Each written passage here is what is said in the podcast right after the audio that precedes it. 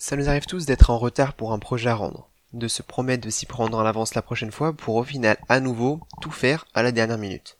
Pire, on se donne une date limite loin pour être sûr d'avoir fini à temps. Et on se rend compte qu'on passe des heures et des heures dessus jusqu'à finalement atteindre cette euh, date qu'on pensait avoir fixée largement en avance. Alors que se passe-t-il? Aujourd'hui ensemble on va répondre à l'épineux problème des deadlines avec l'aide d'un économiste, Monsieur Parkinson. Bienvenue dans l'épisode 3 de 3,9.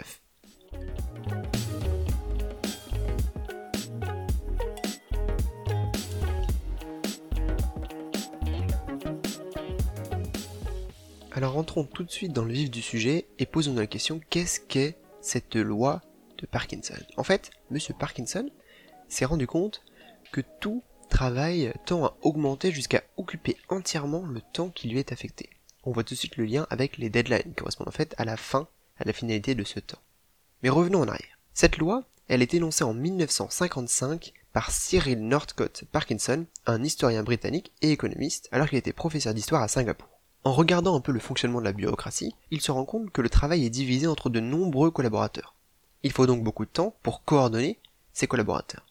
Puisqu'il y a plus de gens, il va falloir coordonner ce nouveau personnel, et donc coordonner ces collaborateurs qui sont là pour coordonner les collaborateurs. On voit ici qu'en fait c'est un cercle vicieux, avec de plus en plus de personnel nécessaire à mesure que l'on augmente le personnel. Mais Parkinson ne s'est pas arrêté là. En plus donc d'établir cette loi, il l'a formalisé mathématiquement parlant, c'est-à-dire qu'il en a établi une équation. Et avec cette équation, avec cette loi mathématique, il a pu en déduire que sans augmentation réelle du travail dans les administrations britanniques, celle-ci croissait d'environ 6% par an en termes d'effectifs. Très bien, on a donc euh, une loi mathématique, mais ça nous fait une belle jambe. Qu'est-ce que cela nous enseigne réellement? Eh bien, prenons quelques exemples. Le premier exemple, c'est un rapport ça peut être un rapport de stage, un rapport pour un examen, ou même au sein d'un travail, un rapport qu'il faut rendre à un supérieur. Ce rapport est à rendre dans longtemps. Je suppose que ça t'est déjà arrivé de vouloir t'y prendre en avance, et pourtant, malgré tout, pour des raisons euh, qui nous restent inconnues pour l'instant, eh bien, euh, tu te retrouves à tout faire à la dernière minute, lorsque tu vois qu'il ne te reste plus qu'une semaine pour tout faire. En fait, eh bien, ce qu'on se rend compte, c'est que on va avoir tendance, par exemple dans cet exemple de rapport, à faire traîner les choses, à prendre au final le plus de temps et à se retrouver au pied du mur lorsque la deadline approche. Pire, pour les projets qui n'ont pas de deadline fixée, on aura tendance parfois à ne jamais les commencer. Si je me dis simplement que je vais me mettre au piano, juste comme ça, eh bien il y a de fortes chances pour que je ne commence jamais à faire de piano. Et ça, c'est en lien avec la procrastination dont on parlera dans un futur épisode de 3,9. Ce que cette loi te montre, c'est que si tu as plus de temps pour faire un projet que ce dont tu as réellement besoin, le projet va prendre de plus en plus de temps. Il y aura toujours quelque chose en travers de ta route qui va t'empêcher d'avancer suffisamment, ou alors eh bien tu vas te retrouver bien malgré toi à procrastiner. En somme, ce que nous dit la loi de Parkinson, c'est que plus un projet a une date de fin prévue loin, et plus ce projet va prendre de temps. Il faut donc jouer sur cette loi de Parkinson, avec cette loi de Parkinson, en modifiant cette deadline. Il faut donc qu'elle soit choisie correctement pour pouvoir avoir un effet de levier vis-à-vis de loi de Parkinson.